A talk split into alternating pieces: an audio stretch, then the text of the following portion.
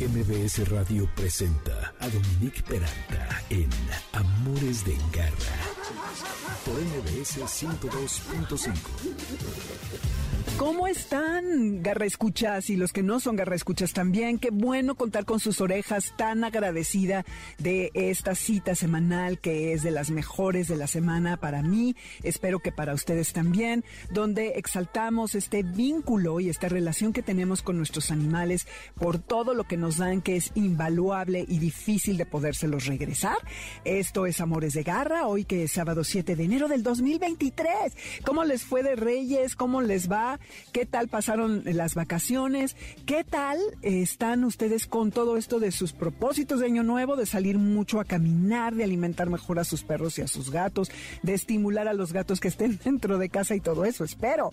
A propósito, esta canción Emily King que se llama Good Friend, exaltando, como les decía, todo lo que tiene que ver con los animalitos que tanta felicidad nos dan. Y para continuar en ese tono, vamos a hablar de temas muy importantes. Va a estar hoy eh, la doctora Karen Cobalín, que es etóloga, también hablando acerca del comportamiento compulsivo que se da frecuentemente en perros, que puede ser muy angustiante tanto para el animal como para eh, los humanos que viven con, este, con estos perros y ella nos va a explicar cómo identificarlo y también decirnos cómo podemos ayudarlos. Luego va a estar Concha León Portilla, que la semana pasada esta entrevista tenía que haberse transmitido y tuvimos aquí una confusión, pero hoy ella nos va a hablar, como lo hace increíblemente, acerca de eh, la calidad de vida que nos dan las mascotas, sobre todo a las personas mayores y qué es lo que contribuyen ellos para que podamos tener una mejor vida a su lado, siendo ya mayores mayorcitos. Concha que hace Enlace 50, que es el programa que precede a este y que tiene grandes tips. No dejen de escucharla de una a dos de la tarde todos los sábados. Y vamos a terminar con otro tema importantísimo que es la alimentación que nosotros elaboramos para nuestros perros, la alimentación cruda.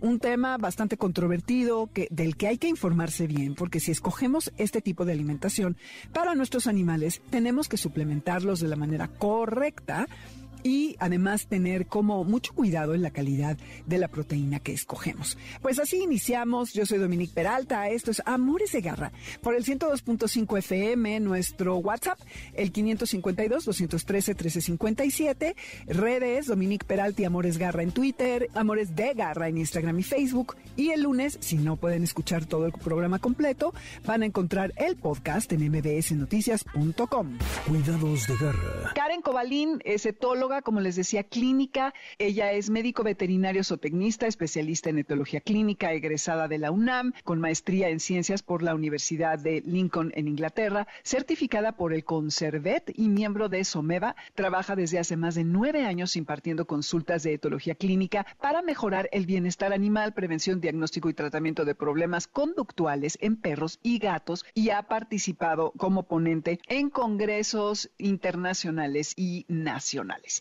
Pues bueno, esto del desorden de eh, compulsivo, eh, sobre todo en perros y también en gatos, según lo que tengo entendido, Karen, bienvenida a Amores de Garra. Nuevamente, Karen ya ha venido en otras ocasiones y les tengo que decir que tiene 10 días de que tuvo a una bebé, así que esto es un lujo que la podamos tener aquí. Muchas gracias, Karen, por, por haber aceptado la invitación. Supongo que la tienes Muchas dormida. gracias una vez más, sí. Ah, me parece muy bien. Ok, bueno, pues no te vamos a entretener mucho. Pero a ver, esta cosa de que de repente se empiezan a perseguir la cola y que eh, se están mordiendo, que, persiguen las luces o de repente sombras eh, eh, que se están chupando una extremidad, que empiezan a dar vueltas, en fin, todo esto llega a un momento en el que interfiere en su vida cotidiana y tengo entendido que esto sí es un trastorno serio que no es tan fácil de arreglar, depende. A ver, cuéntanos tú. Exactamente, pues primero tendríamos que irnos un poquito a la definición para entender qué es. Este, comúnmente se les conoce como trastornos obsesivos compulsivos tanto en perros como en gatos y también en humanos, pero por definición no es correcto ya que no sabemos si los animalitos pueden tener pensamientos obsesivos como tal, pero lo que sí sabemos es que presentan estas conductas compulsivas. Lo que hacen son conductas repetitivas que normalmente son, o sea, las podemos nosotros observar día a día en nuestros perros,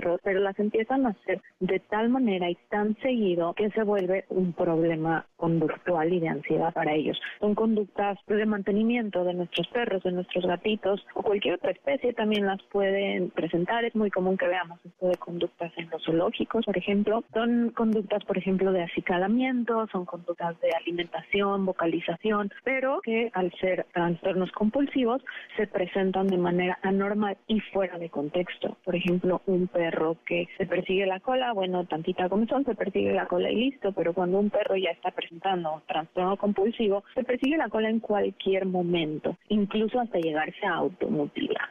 Y no paran hasta lastimarse o acabar agotados y que su cuerpo y su mente no los dejan ir. Entonces, sí, como tú decías, esto eh, pues impacta de forma negativa en su salud física y mental.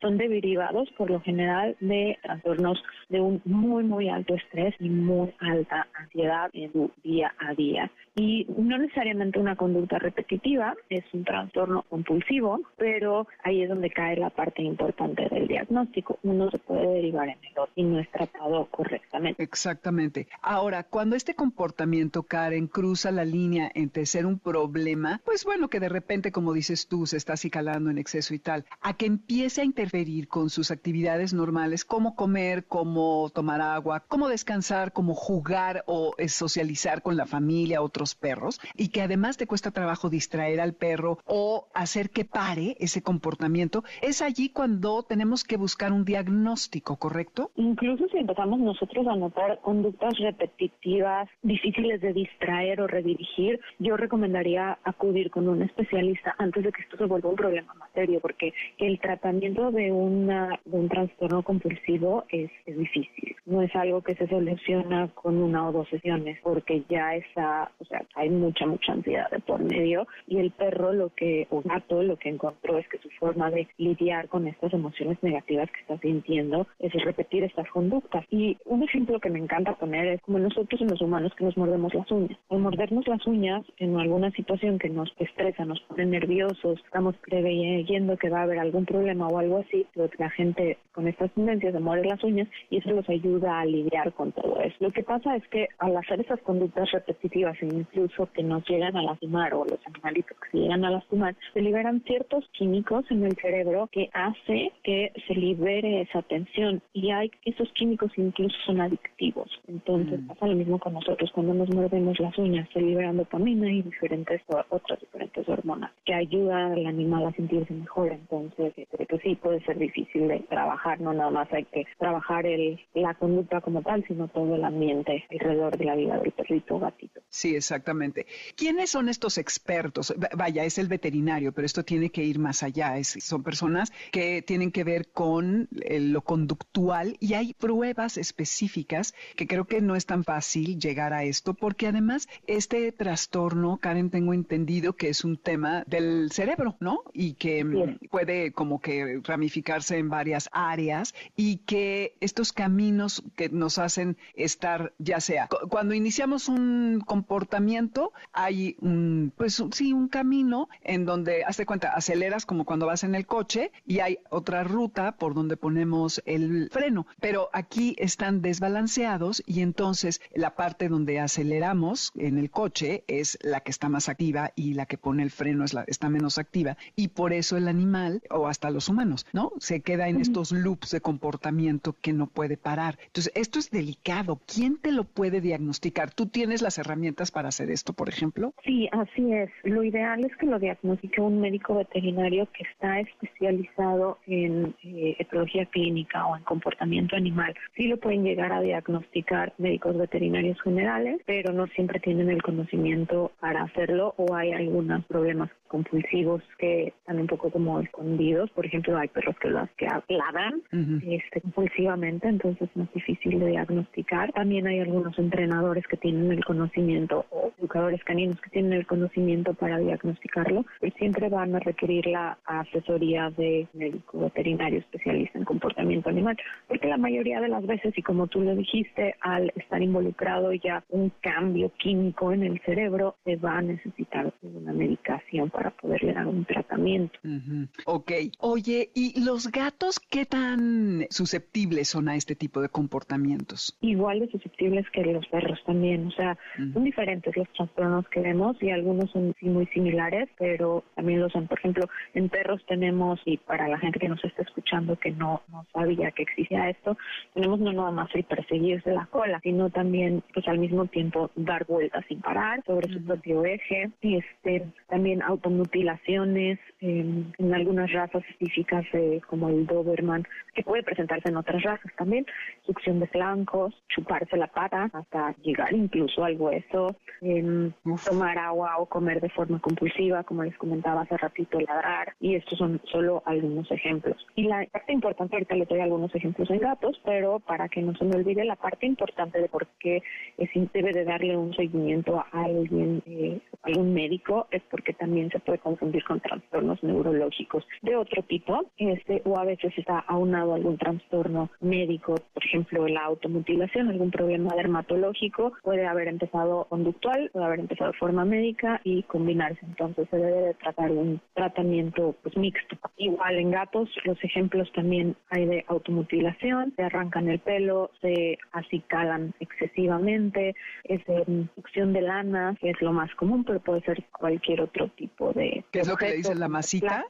Exactamente, las masitas empiezan con las masitas, pero luego de ahí pasan a como si estuvieran amamantando sobre el objeto que están amasando y empiezan a ingerirlo. Entonces es succión de lana y, y esto puede traer consecuencias médicas muy, muy graves. Y también hay pica en ambas especies, perros como gatos. Pica es ingerir eh, objetos que no son alimento, plásticos, cartones, cables, ligas de pelo, juguetes, ambas especies. Sí, supe de un pastor alemán que bajaba la ropa del tendedero y se comía los calcetines. De hecho, se murió por eso. Me acaban de contar. Eso es pica, ¿verdad? Eso puede ser pica, sí. Sí, pues. Sí, sí, sí. Pero es importante saber si no lo hacía nada más por aburrimiento de esto es lo que tengo que hacer y por eso lo hago, o si ya había más allá un trastorno de ansiedad que había que tratar. Ok, entonces hay una diferencia entre lo que es el aburrimiento y lo que sería ya lo clínico, ¿no? Y estos comportamientos compulsivos se pueden detonar por estrés y ansiedad o son solamente ocasionados por un trastorno químico en el cerebro? Pues el estrés y la ansiedad causan ese trastorno químico en el cerebro y también puede tener eh, componentes genéticos. Ok, sería. van, van completamente de la mano. ¿Y tienen solución, Karen?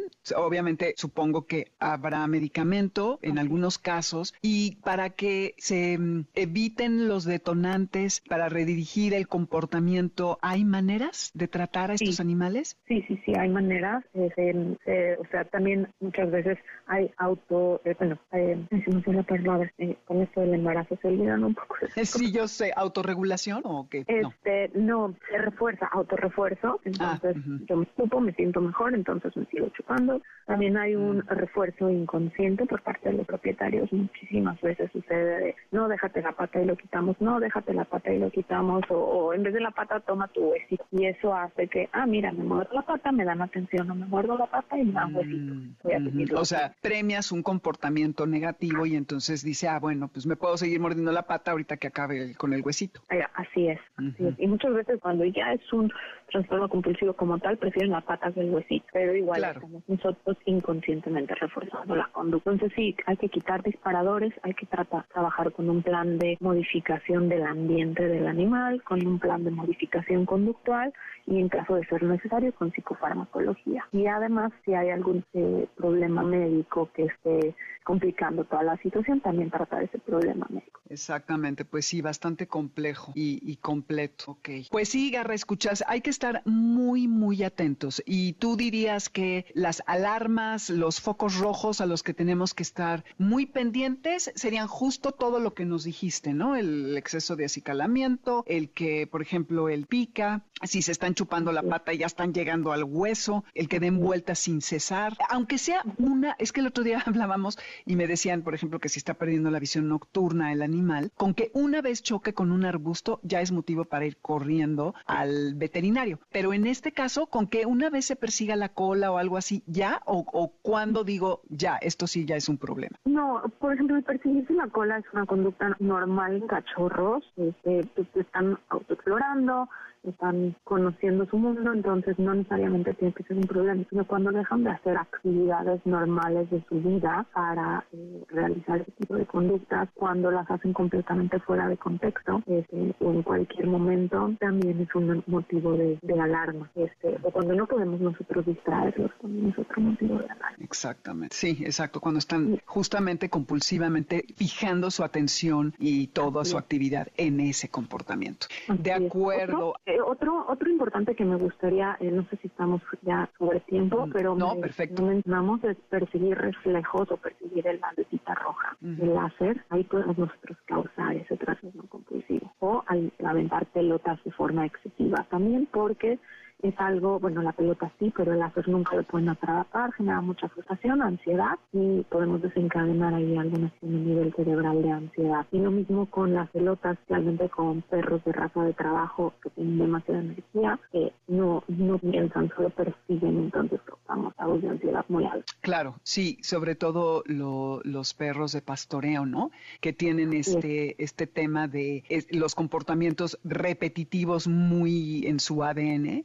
Entonces tienen como esta motivación de ir otra vez y otra vez. Entonces, un border collie, por ejemplo, creo que lo peor que puedes hacer es estarle aventando la pelota 500 veces para que... Claro, y no solo por su salud mental, sino también su salud física, les podemos lastimar sus Exacto, eso es algo importante que tenemos que entender. Sí, estoy de acuerdo contigo. Muy bien, ay Karen, me encantó, está muy interesante, esto es muy importante y pues ojalá que, que pongamos atención, como siempre, la medicina preventiva es, es lo mejor que podemos ofrecerle a nuestros animales, estar pendientes de ellos y observarlos. Tus datos, yo sé que acabas de tener a tu bebé, a lo mejor estás fuera de circulación, pero bueno, de todas maneras, eh, si alguien quisiera contactarte, ¿a dónde te podemos encontrar? Redes, teléfono, en fin. Sí, estoy un poco fuera de circulación, pero eso no quiere decir que no estoy al pendiente de redes sociales. Eh, me pueden encontrar en Instagram como psique.animal, y los deletreo es P-S-I-U-E punto animal. Este, Igual de, la misma forma en Facebook, sí que animal, eh, por ahí tuve un problemita con mis redes sociales, me hackearon todo, perdí todo, entonces estamos empezando desde cero. Y también me pueden escribir por mail, que es igual, s i q u e sí que animal, arroba gmail.com. Ok, perfecto, buenísimo. Muchísimas gracias, Karen, felicidades por tu bebé, gracias por haber aceptado la entrevista y muy valioso todo lo que nos has compartido. Karen Cobalín, etóloga clínica, que habla acerca del trastorno compulsivo en perros y gatos. Te mando un abrazo y gracias. Gracias, igual. Garra Cultura. Pues como ven que nos quedamos ya picadas aquí, Concha y yo, después de que estuve en Enlace 50. Concha, qué emoción tenerte hoy en Amores de Garra. Bienvenida. Muchísimas gracias, Dominica. Encantada de continuar. Como dije, somos vecinas y qué bueno que podamos hacer estos planes de vez en cuando. Sí, oye, y me encantó lo que dijiste de que compartimos la casa, porque estamos, Garra Escuchas, en el 102.5 FM. Yo soy Dominique Peralta este programa se llama Amores de Garra y hoy les estoy dando la bienvenida porque estamos teniendo una conversación eh, que se ha extendido de eh, del programa anterior con Concha hablando de astrología, pero ahorita vamos a hablar de animales y nos vamos a centrar mucho en lo que es la parte de la experiencia de Concha, que es la vida ya de las personas mayores y cómo mejorar su calidad. Les recuerdo que nuestro WhatsApp es el 552 213 1357, redes Dominic Nick Peral y Amores Garra en Twitter y Amores de Garra en Instagram y Facebook. Y bueno, mi querida Concha, pues ya que, eh, que, estamos en esto de, de, las conversaciones, me gustaría que nos platiques, según tu experiencia, cuáles son, además de los beneficios obvios del amor incondicional de la compañía, del ejercicio que nos obligan a hacer, porque pues los tenemos que sacar aunque sea a la vuelta de la cuadra, ¿qué beneficios representa una mascota para una persona mayor? Fíjate que yo creo que mientras vamos avanzando en la vida, de repente tenemos muchos cambios y muchos retos y creo que realmente el voltear a ver unos ojos comprensivos, que pueden ser los de tu perro o los de tu gato y no sé, los que les gustan los pericos, a lo mejor también tengo una alumna que adora su perico Carlitos, o sea, ¿me entiendes? O sea, realmente es, es una compañía tan silenciosa y tan presente y tan dulce y tan, ah, realmente te, te hace sentir tan bien, además de lo que dijiste tú, de que te invita a estar pensando en algo más que no seas tú.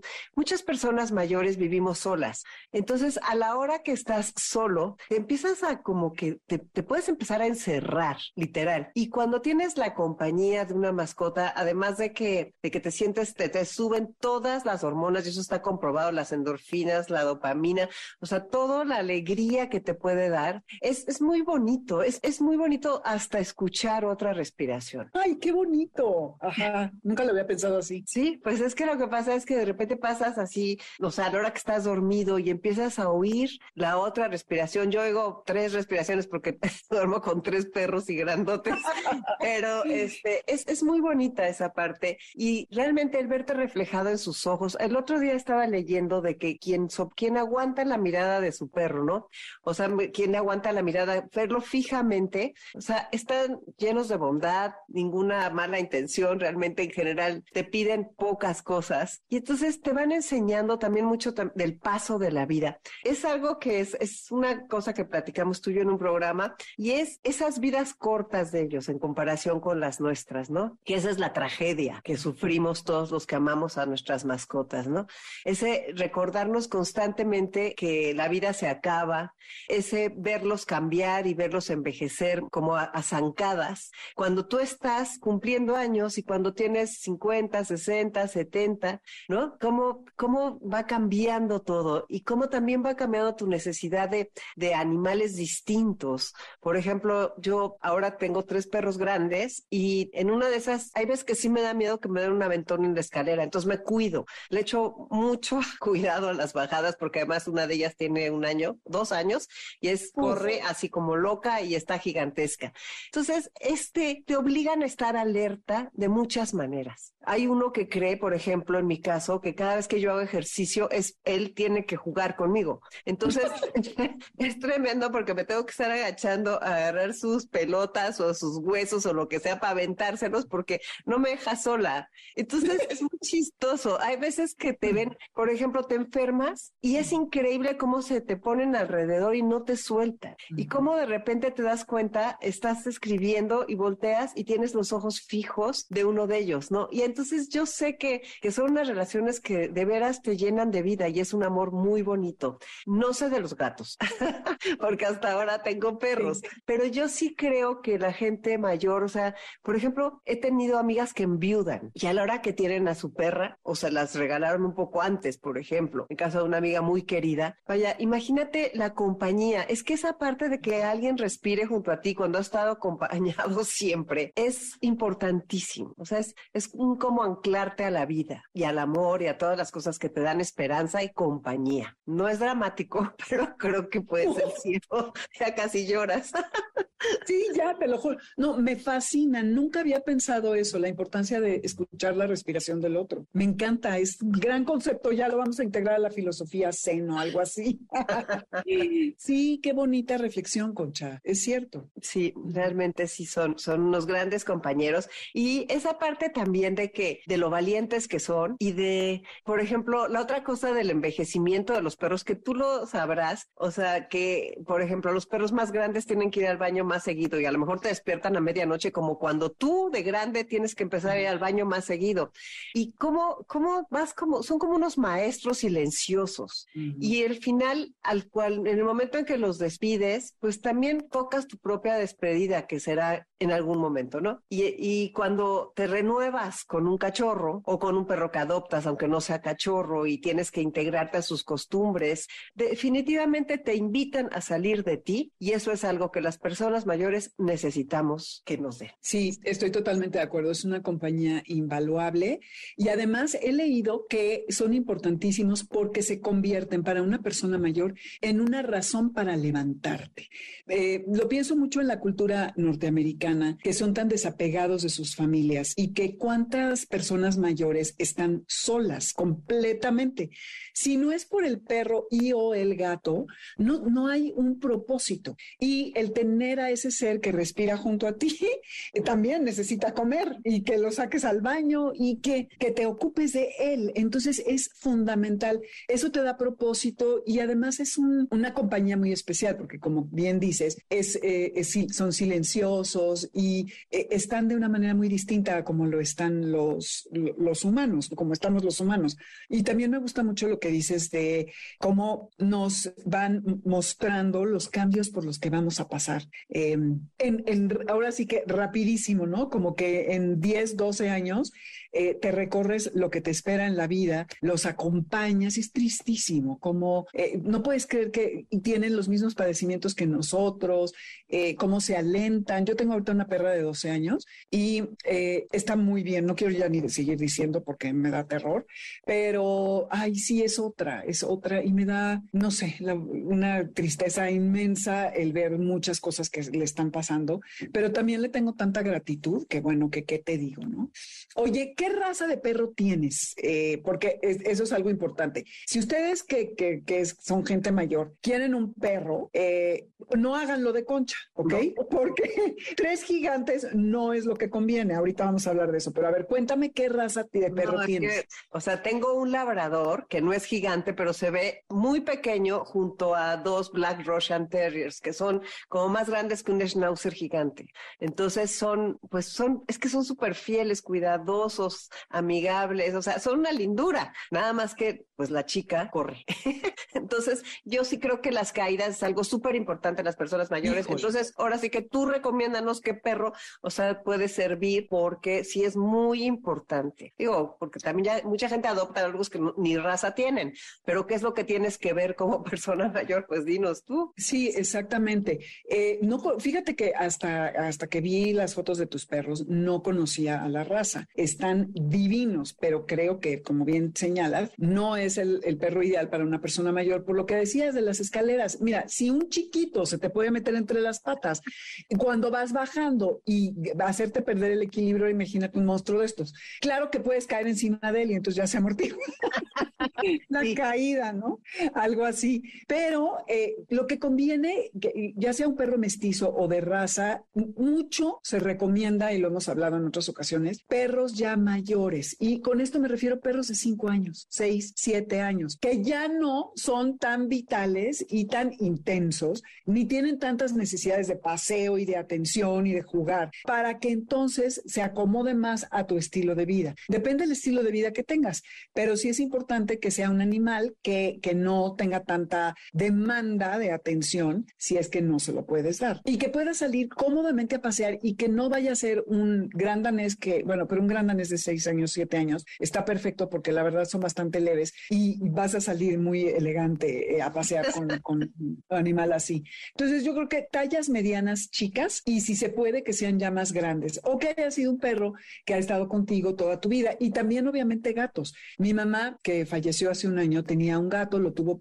siempre tuvo gatos y no saben el vínculo que tenía, o sea, era una cosa durante su enfermedad, cómo la acompañó cuando ella venía a México porque vivía fuera de la ciudad, eh, todo lo que le pasaba, eh, eh, era verdaderamente conmovedor. O sea, yo a ese gatito lo amo y le agradezco tanto porque era, ella no era de perro. Y entonces, eso, yo, mami, es que debes tener un perro. No, porque yo no quiero sacar a pasear y eso es muy importante. Entonces hay que escoger. Y el gato em, te acompaña increíble y juegas y tienes, tenían sus rituales y es, es muy bonito. Entonces, pues sobre todo hay que pues decidir como qué tipo de animal podemos tener, ¿no? Según estilo de vida. Oye, y también las mascotas, eh, Concha, nos traen al presente, ¿no? O sea, te, te obligan a estar aquí. Claro, te traen al aquí y a la hora. Y fíjate que ahora que hablas del presente, quisiera que nos comentes, porque yo tengo estos monstruos que tú ves que tengo, los grandototes, hoy que empiezan los cohetes, en un rato, se van a volver locos. O sea, de veras tratan de meterse abajo de la mesa, del sillón, o sea, se mueren del terror. Entonces, este, también esa traída al presente que les vamos a dar hoy y que nos vamos a dar nosotros, que hay algún consejo que se pueda hacer con ellos? Sí, primero no dejarlos afuera, que en tu caso no aplica, ¿no? Eh, que está muy bien, porque eh, pon tú que llega alguien y en el pánico tienen este rollo de fight and flight, de, de la huida no me acuerdo cómo se dice en español, de huir, o sea, aquí no están, sienten que tienen que defender su vida y hay algo que los amenaza y se echan, hay mucho, se echan a correr. Hay muchos perros que se pierden en, este, en estas fechas cuando hay eh, juegos pirotécnicos porque se asustan. Entonces te vas a la fiesta, abres la puerta del garage y no te das cuenta que el animal se salió porque está aterrado y ve que te vas y se sale destapado y eh, ya saben la tragedia en la que eso puede acabar, que lo atropellen o tal. Entonces no los tengan afuera, tengan mucho cuidado de cuando abran y cierren la puerta, asegúrense de que el animal está en un sitio donde se sienta seguro, que es un sitio que en el que se siente seguro, un lugar en donde de preferencia no haya ventanas para que no vea el resplandor de los fuegos artificiales eh, para que no escuche tan claramente el sonido de, los mismos. Ah, mi perra, que eh, tiene terror, igual que los tuyos,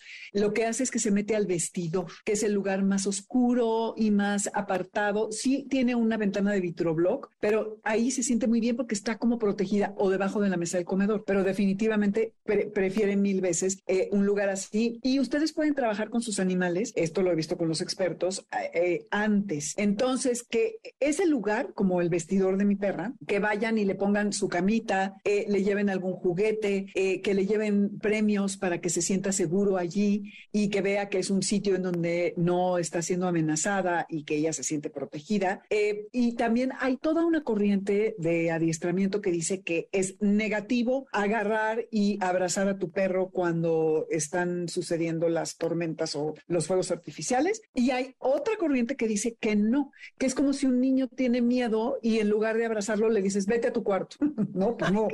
Entonces lo, lo, contienes y eh, si el animal te lo pide, eso sí, no lo hagas si el animal se va abajo de la mesa, abajo del sillón, abajo de la cama. No lo saques de ahí y a fuerza lo quieras tener contigo. Respetemos a nuestros animales. Si el animal se prefiere ir en solitario, dejémoslo. Pero si quiere estar con nosotros, entonces agárrenlo, abrácenlo, apapáchenlo y conténganlo. Y si se quiere ir, déjenlo ir. No hay que obligarlos. Entonces, entonces, buscarle un sitio donde esté lo menos expuesto y que se vuelva un lugar a donde previamente, digo, ahorita ya es un poco tarde porque ya hoy es el mero día, mi querida Concha, pero que, que, que pues igual tú te puedes sentar ahí en un lugar a donde ellos vayan normalmente, darles premios y que también que asocien que cuando algo así tan desagradable está ocurriendo, puede haber algo bueno y los premios no solo tienen que ser de comida, también pueden ser afectivos, que los acaricies y tal, ¿no? Claro. Y eso está padre porque eh, ellos pueden eh, tener una asociación distinta, ¿no? Sí, qué buenos consejos. Muchísimas gracias. Eh, sí, bueno, tenemos que ahora implementarlos. Oye, y también, Concha, he leído hace un tiempo que las mascotas nos ayudan con la recuperación. Cuando estás enfermo, hace rato que decías que cuando tú estás enferma, cómo te rodean tus animales, que te pueden ayudar a recuperarte más pronto después de una enfermedad o de alguna cosa, porque pues como que de alguna forma eh, te, conectan con, con la parte más positiva, ¿no? De la vida. Pues sí, es que todo lo que te conecta con la alegría hace que te sientas mejor, ¿no? Y eh, yo creo que definitivamente esas miraditas o esas movidas de cola o esas cuando se te paran este, junto a la cama para despertarte o cualquier cosa, es algo que te, que te reconecta con la vida y a lo mejor te tienes que levantar a darles de comer, es, también te reconecta con la vida. Es parte de eso y yo creo que sí, es lo más recomendable. Yo de veras a todas las personas que, este, que nos están escuchando, darse la oportunidad, porque hay personas que dicen, yo nunca he sido de perro, yo nunca he sido de gatos. Dense la oportunidad de hoy sí, empezar el 2023 probando y entendiendo que es una responsabilidad grande. Yo tengo amigas que nunca habían sido de perros y ahora tienen un perro y entonces te dicen, no, me tengo que regresar porque tengo que ir a pasear a Luneta. Y, este, y entonces terminamos la comida antes o vamos juntas a pasearla, ¿me entiendes? Es como muy, son, son nuevos hábitos, son nuevos horizontes, otra forma de ver la vida y de gozarla. Sí, eso está increíble, porque además los, los animales, los perros, los gatos, viven en el presente y eso es algo que debiéramos de aprenderles, porque este concepto del mañana puede ser hasta aterrador, la verdad, ¿no? En algunos casos, en, depende de la etapa de la vida en la que estemos. Y para una persona mayor, pues el, mañana pues es mucha incertidumbre, no sé. Eh, eh, y un animal te, te, está regresando todo el tiempo al presente, al aquí y ahora, y te, eh, te hace que te olvides, ¿no? De, de, eso. Y te da estas obligaciones como tu amiga que quiere ir a pasear a Luneta.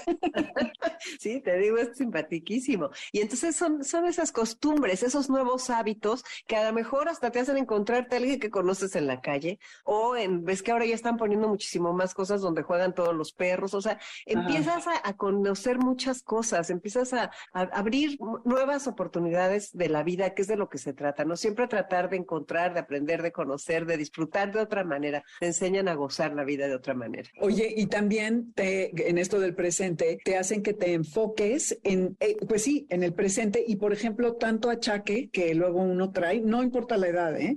Porque a lo mejor hay una persona de 90 años que tiene menos achaques que yo en este momento. Entonces, cuando estás con un perro, te ayuda a enfocarte en algo que no sean tus problemas físicos ni las preocupaciones que tienes, porque pues lo vas a llevar a pasear, le tienes que dar de comer, eh, vas a sentarte con él o, se, sienta junto a ti, te está recordando que es la hora de, de su eh, comida y entonces a lo mejor tú también te tomas un tecito porque no es la hora en la que eh, comas, en fin. Entonces, eso también es muy bonito. Sí, y además te hace tener horarios, mm. porque de repente se te puede ir la onda de que si estás solo, solo, y ya, me levanto a la hora que sea, o este, o hago, te, dejas un poco, ¿no? En cambio, si tienes este amigo, amiga, lo que sea, perro o gato, como que sí tienes ciertas este, cosas que hay que respetar, porque pues bueno, los horarios con los animales sí hay que tener, yo creo que ser una disciplina, ¿no? Que entonces regreses a esa disciplina y, y al final, pues la gente, o sea, yo me acuerdo de mi papá, ah, murió mi mamá, y entonces tenía a la perrita todo el tiempo cerca y hasta me empezó a decir, no, es que ya la dejo que se suba a la cama y ya se duerme conmigo, y lo acompañó hasta el último día, y el último día se quedó la galleta de la perrita encima de su mesa cuando él murió ahí, y este, y fue muy impresionante. Yo me quedé a la perrita, que es la que tú me ayudaste a salvar cuando la secuestraron, ¿te acuerdas? Sí, claro. Entonces, este, qué bueno que regresó. Y pues sí, sí, al final es como, es la compañía. O sea, es que la palabra compañía es enorme cuando no, cuando, cuando estás solo. De veras, cambia todo. Todo completamente, sí. La vida es mejor al lado de ellos. Eh, adoptar a un perro, un gato es maravilloso porque van de un refugio o de una perrera, que son sitios espeluznantes, al paraíso, ¿no? A un lugar a donde se les va a querer y, todo. Entonces, pues hay que, realmente si ustedes eh, son personas ya mayores o tienen algún familiar que lo encuentran solo, triste y tal, les aseguro que la compañía de un gato, de un perrito, les va a cambiar la vida por completo. Entonces, no hay que titubear si es que así lo desean y pues hay que considerar eh, qué tan eh, fijos son sus costumbres, lo que decías de las obligaciones, ¿no? de que tienes que tener un horario, de que tienes que tener ciertas responsabilidades, pues eso, ¿no? Si han tenido alguna mascota antes, eso también es importante. O como tú decías, eh, si, ay, es que yo no soy de perro o gato, ¿cómo le vamos a hacer para que ese animal pueda entrar en esa casa, ¿no? ¿Qué otra cosa se te ocurre para alguien pues, mayor? Pues sí, es importante que si nunca ha tenido, pues que alguien lo enseñe, ¿no? realmente si algún hijo, pues que quiera ayudar a sus papás o a sus abuelos a más o menos a cómo organizarse, pues esas son cosas que unen. Y luego también es muy bonito para algunos abuelos, no todo el mundo, no todas las personas mayores son abuelos, ya lo sé, pero cuando los nietos empiezan a interactuar con los animales, eso es otra cosa padrísima con las mascotas, o sea, se crean otro tipo de lazos. Yo creo que son lazos, vínculos, lazos, vínculos y puras eh, fuentes de alegría que de repente sí te pueden hacer pegar tu coraje, pero sí este, sí asesorarte si vas a si vas a tener un perro y ver o un gato y aprender lo más que puedas, ¿no? Está tu programa donde tienen todas las respuestas. sí, exacto. Sí, sí, creo que es muy valioso, es algo de lo que no nos debemos de privar y que, eh, que hay que incursionar en ello. Ay, Concha, ha sido un placer platicar contigo. Bueno, ya venimos de tu programa, pero de todas maneras, ¿cuál es tu WhatsApp para si hay alguien que quiere consultarte, tus redes, a dónde te pueden encontrar? Miren, todos estamos como enlace 50 y el WhatsApp en todas las redes y el WhatsApp del programa es 5523 25 41 61 para cualquier cosa que quieran saber. Y la verdad es importante algo que nosotros tenemos que preparar lo que sigue en nuestras vidas, no a los 60, no a los 70, aunque siempre podemos ir cambiando, pero muchísimas de las personas de tu audiencia deben de ser muy jóvenes. Y pues que se den cuenta de que si, por ejemplo, tienen 40, tienen el 95%, no, perdón, el 50% de llegar a los 95. O sea, imagínate, vamos a tener unas vidas tan largas que nos va a alcanzar para tener no sé cuántos perros, no sé cuántos gatos. Los gatos duran más, ¿no? Pero eh, hay que preparar esas vidas longevas y dotarlas de nutrirlas, nutrirlas desde lo más temprano que podamos con todo lo que se pueda de los buenos hábitos, de la alegría también, de todas esas cosas, pensando que si vamos a vivir más, pues cómo lo vamos a hacer y cómo nos vamos a organizar. Entonces, eh, pues es, es un mensaje que me parece que esta longevidad hay que tener una nueva cultura de la longevidad y pensar que pues hay que, hay que ver qué queremos hacer con esos años que vienen. Gran consejo para iniciar el año. Feliz año, Concha. Feliz que sean muchos más que hagamos juntas, más programas. Ese es un deseo para el 2023. Ese es nuestro deseo. Muchísimas gracias por esta invitación y por haber estado en Enlace 50. Al contrario, gracias a ti por estar aquí. Le long de la rivière tendre, a lo largo de la riviera tiernas, podría ser tal vez la traducción. De Sebastián Teller es a este ritmo que nos vamos a un corte. Esto es Amores de Garra. ¿Qué tal vieron todos los consejos y las observaciones, reflexiones que Concha nos hizo? No se pierdan su programa todos los sábados de una a 2 de la tarde en la C50. Y tampoco se vayan de aquí. Vayan por una botanita, den una corridita, una jugadita con una pelota con su perro, su gato. Y volvemos para hablar de la alimentación cruda. ¡Hey, quieto! Quédate con nosotros. En un momento regresamos. Estás escuchando Amores de Garra en MBS 102.5.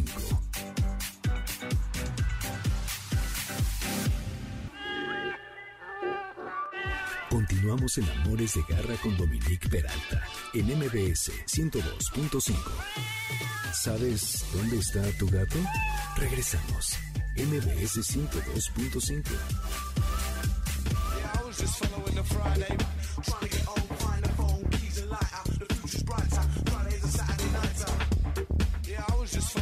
But I feel good, pero me siento bien con toda la energía para continuar en el año. Esto fue Groove Armada. Acuérdense que en Spotify encuentran la lista de este programa, que por cierto es Amores de Garra. Yo soy Dominique Peralta. Van a mi nombre, buscan la lista y allí van a encontrar muchísimas canciones, ya casi 900. Estamos en el 102.5 FM. Les recuerdo nuestro WhatsApp 552-213-1357. Redes Dominique Peralta Amores Garra, Twitter, Instagram y Facebook Amores de Garra. El lunes el podcast en mbsnoticias.com y el resto de las plataformas que reparten contenido de audio como Apple, Spotify, Amazon, iHeartRadio, etcétera. Radar de Garra. Ahora vamos a abordar un tema que creo que a mucha gente le va a interesar, que, que, ha estado pues en boca de muchos, ya lo hemos platicado en otra ocasión, pero no había encontrado a una persona como Fernanda García, que está ahorita con nosotros en la línea, y que se dedicara justamente a llevar a cabo esto de la alimentación cruda, por decirlo así. Bueno, ahorita tú me corriges de si es correcto que se diga así, Fernanda. Fernanda es ya egresada de la Universidad Autónoma del Estado de México, obviamente estudió médico veterinario tecnista, está por tener su certificación, ya saben, toda su cédula y todos los certificados que se necesitan, y es miembro del Raw Feeding Veterinary Society, ¿no? De la Sociedad Veterinaria de la Alimentación Cruda, y es especialista en esto. Entonces, me da mucho gusto darte la bienvenida aquí a Amores de Garra, Fernanda, gracias por aceptar la invitación, y creo que es muy importante porque todos tenemos la inquietud de que le queremos dar lo mejor a nuestros perros. Escogemos lo que pensamos que es mejor para su salud, para sus niveles de energía y para que ellos se sientan lo mejor posible. Entonces, este tema de la comida cruda es bastante controvertido por muchos porque se dice que si no tienes una adecuada suplementación, si no está balanceado el alimento, entonces le puedes hacer más daño que bien a los animales. Entonces, ¿qué nos dices tú al respecto, Fernanda? Claro, mira, primero muchísimas gracias por la invitación. La verdad es que me encanta estar aquí, me encanta hablar de este tema tan importante y tan maravilloso de la alimentación en perros y gatos. Mira, respecto a la pregunta que ahorita como eh, la que me empezabas a hacer, es súper importante tener en claras dos situaciones. Y es muy importante prepararse previo a un eh, diseño de un plan de alimentación, ya sea como profesional o de manera eh, individual para tu mascota, si tú eres un propietario, te interesa cómo llevar a cabo este proceso y necesitas tener una información previa, pero tampoco es algo tan complicado. Hay muchas, ya afortunadamente ya existe mucha fuente, muchos recursos donde nosotros podemos acudir para comenzar con el pie derecho con esta alimentación. En tanto que tú quieras o decidas acudir con un profesional para que te guíe paso a paso o tomarte un tiempo previo para investigar ciertos aspectos importantes para poder empezar y saber qué es lo que tú puedes incluir, cómo puedes empezar, qué es lo mejor para tu perrito y cómo determinar cuánta comida necesita. Tampoco es algo tan difícil porque realmente cuando hablamos de un solo perro, nuestro perro como propietarios, como familia, pues obviamente tenemos ciertas nociones, lo conocemos, sabemos sus antecedentes y es tan sencillo como alimentarnos nosotros, buscando obviamente esta información previa, revisar qué tan difícil es, qué ingredientes yo tengo a la mano y cómo voy a componer o cómo voy a formar esa dieta para que mi perro la lleve a cabo. Durante el proceso existe mucha gente que lo hace previo, se traen algunas fuentes de información, que hay muchísimas, canales de Facebook, este, de YouTube, páginas en Facebook, páginas en Internet, incluso cursos rápidos pero concisos, enfocados completamente a que el propietario o la familia pueda hacer el alimento para los perritos. Ya una vez que tú empiezas, pues vas notando o te van a surgir ciertas dudas que son normales y ya con esas dudas o con ese inicio que tú vas a tener con tu perrito, pues vas a poder ir enfocándolo y ir dándote cuenta qué es lo que mejor le cae. Así como todos, eh, así como nosotros que tenemos ciertas cosas que a alguna persona puede no caerle bien y a otras personas sí,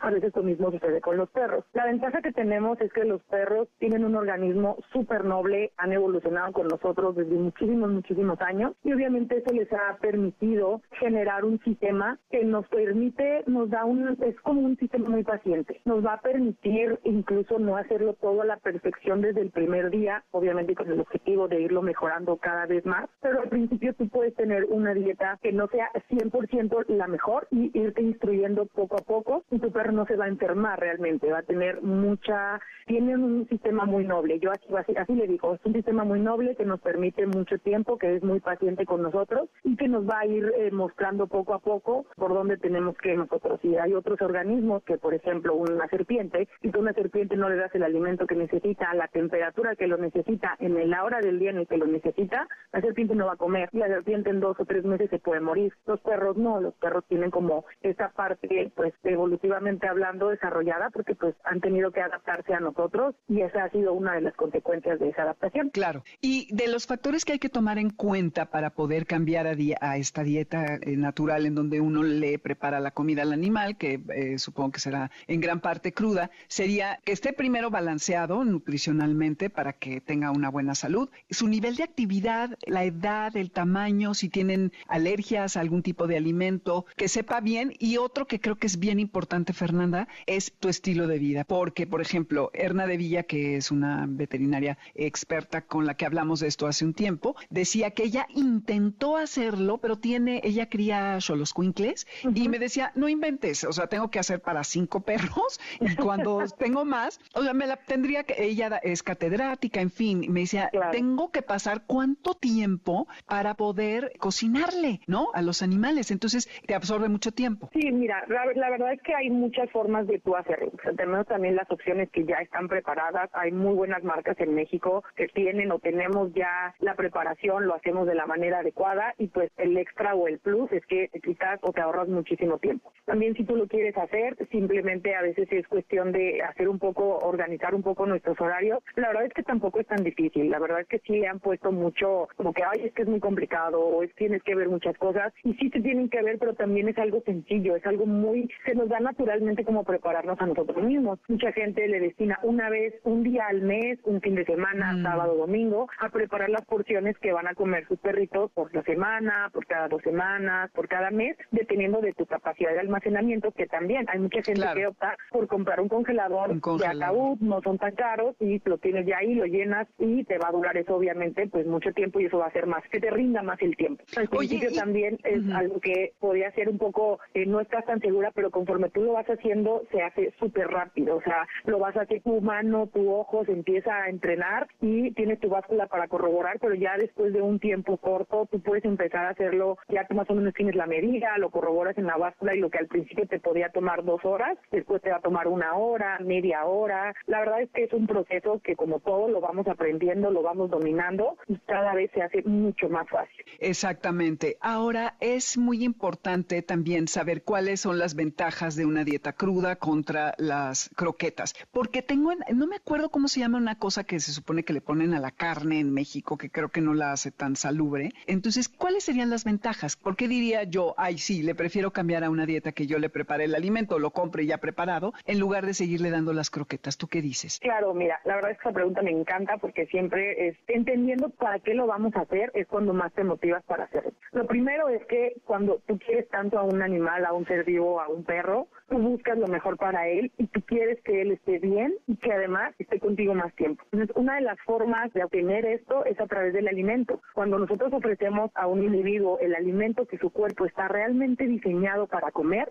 los beneficios son muchísimos, a corto y a largo plazo. A corto plazo, pues son las maravillas que muchos con, que ya estamos con esto conocemos. La popo es súper pequeña porque hay una mejor absorción y aprovechamiento de nutrientes. Casi no huele realmente el olor de una croqueta, de una popó de croquetas a una de, alimentos naturales. O sea, nada que ver, súper menos olorosa, compacta, no se embarra. Entonces, eso es una maravilla para cualquiera que tiene un perro y más si tienes perros grandes o tienes más de un perro. El pelo también no se cae, más que obviamente en las épocas de muda normal, pero de manera, digamos, general, la pérdida de pelo es mucho menor, el olor a perro, ese olor como rancio que pensamos que es normal, ese olor que pensamos que es normal no este desaparece. Desaparece, realmente es un olor causado por una alimentación no adecuada para el organismo y los perros que comen dieta cruda su olor disminuye muchísimo, o sea, también es algo que notas porque obviamente pues el metabolismo está trabajando más eficiente, la energía, el nivel de vitalidad también aumenta y esto lo vemos mucho cuando son perritos ya grandes que ya estaban cansados, que ya están un poco lentos. Cuando le cambias alimentación natural, ya sea cruda o cocinada, su energía regresa como si fueran cachorros. Y el que a mí en lo personal más me gusta es que a la larga nuestros perros van a vivir más tiempo con nosotros, porque su organismo no se va a deteriorar tan rápido como lo hace con las croquetas. Yo he visto, mi perra más grande tiene nueve años, la verdad es que yo estoy súper contenta, ella ha comido natural desde, desde cachorra. Mi perra ahorita tiene casi pues diez años y sube, baja montañas, cerros, juega. O sea, la gente la ve y no me cree que tiene la edad que tiene. Ve otros perros de su misma edad, de su misma raza, que han comido croquetas toda su vida y la diferencia es impresionante. Entonces, ese poder aspirar a ser parte de un cambio para los perros, para nuestros perros, para que vivan con nosotros mucho más tiempo y más sano, pues la verdad es que es la motivación que yo creo que todos buscamos y necesitamos, ese poder ponerlo y además en tus manos, o sea, va a estar en tus manos que tu perro va a estar más tiempo contigo, va a depender de ti, tú vas a ser el responsable de que eso ocurra, vas a ser parte de eso. Oye, ¿y qué ingredientes usas? Me imagino que obviamente carne de res, usas pollo, cordero, eh, verduras, no sé, camote, espinacas, zanahorias, eh, moras. ¿Cómo en qué consisten? ¿Cuáles serían los ingredientes que tendríamos que considerar? En cuanto a, o sea, digamos que tenemos ingredientes y también tenemos la composición de la dieta. Yo, eh, en lo personal, una de mis filosofías y algo que yo sí hago mucho énfasis siempre es en considerar la variedad y su importancia es mucho más fácil o mucho más difícil cometer errores cuando la variedad en la dieta es mayor, porque vas a evitar excesos y deficiencias al eh, ofrecerle una gama amplia de fuentes de nutrientes. Entonces, digamos, ahorita para rápido, aproximadamente se compone de un 80% de origen animal y ahí se divide en carne con grasa, eh, órganos, huesos, ya sea enteros o molidos, y una parte en menor proporción, vegetales o frutas de fácil digestión, porque aquí también viene un poco de repente la confusión entre le agrego arroz o le agrego mm. papa, que pues de origen vegetal, pero realmente a pesar de ser alimentos de origen vegetal, pues son no son iguales y tienen un metabolismo o una forma de aprovechamiento muy diferente. Entonces yo busco en lo en general cuando son perros sanos que no tienen ninguna condición, eh, ofrecerle la mayor cantidad de frutas y verduras de fácil digestión, brócoli, este papaya, espinacas, hacer realmente en esa cuestión dejar de lado que tenga una cantidad grande de almidón, cereales, eh, chicha frijoles, papa, por ejemplo, esos generalmente los dejo de lado, no los incluyo. Y algo también súper importante que son los suplementos como se les conoce, o los superfoods, que son eh, fuentes de nutrientes naturales, porque no son sintéticos, tales como la espirulina, el aceite de coco, el omega 3 en cápsula, las semillas de chía, por ejemplo, que nos van a, ofrecer otra gama de nutrientes adicionales que son de origen natural, que no nos van a generar un exceso, que son además súper fáciles de conseguir. Ya en cualquier supermercado podemos conseguir espirulina, podemos conseguir todo esto. Y pues ese básicamente son como las fuerzas, lo que compone el alimento. Entre más animales tú puedas incorporar en la dieta, pues va a estar mucho mejor, pero tampoco quiere decir que si no le pones pato, conejo y canguro, ya no, no lo hagas, ¿no? Entonces realmente no. O sea, nos podemos mantener, por ejemplo, también algo muy importante es en donde vivimos, que podemos encontrar. Claro. Mantenernos con lo básico, pescado, res, cerdo, pollo. Si de repente encontramos conejo, pues incorporarlo. En época navideña que hay pavo, pues añadirlo. Ese tipo de cosas que de repente podemos ir haciendo, que no quiere decir que lo van a comer diario o que no tienes que ir a hacerte el viaje maratónico a buscar pato o conejo, pero de vez en cuando lo puedes encontrar, lo puedes conseguir. Y ese tipo de, de ese tipo de prácticas y ese tipo de incorporación de ingredientes es lo que hace la diferencia y lo que hace más sencillo tanto para ti como familia, como propietario, como para el, organismo de, aprovechar todos los nutrientes y tener más fuentes de nutrientes. Claro. Ay, pues qué interesante. Ya todos nos estamos sintiendo muy culpables y ya yo ya quiero ir por mi, ¿cómo dijiste? Mi congelador de ese, de cómo? De ataúd. De ataúd. Eso estaba buenísimo. No manches, ya.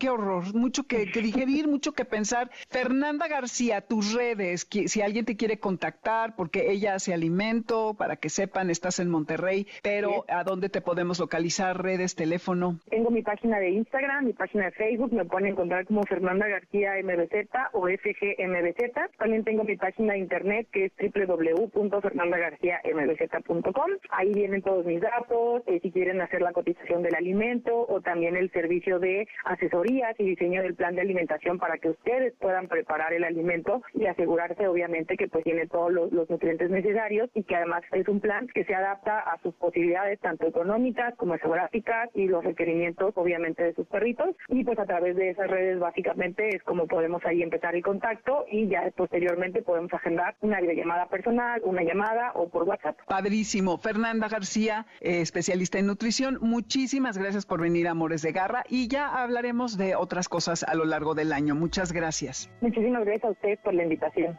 Pues nos vamos muy internacionales con esto que por, por aquello de que ya acaba de pasar el, mundial y andábamos por allá por Medio Oriente. Aruf Aftab con esto que se llama Mohabbat. En Spotify está la lista con la música, van a mi nombre y van a encontrar la de Amores de Garra. Gracias por sintonizarnos. Iniciemos el año con grandes propósitos para darles una mejor vida a nuestras mascotas y tomen en cuenta todo lo que la doctora Fernanda nos estuvo platicando acerca de la alimentación cruda, que es todo un compromiso o consideren pues adquirirla de otra manera.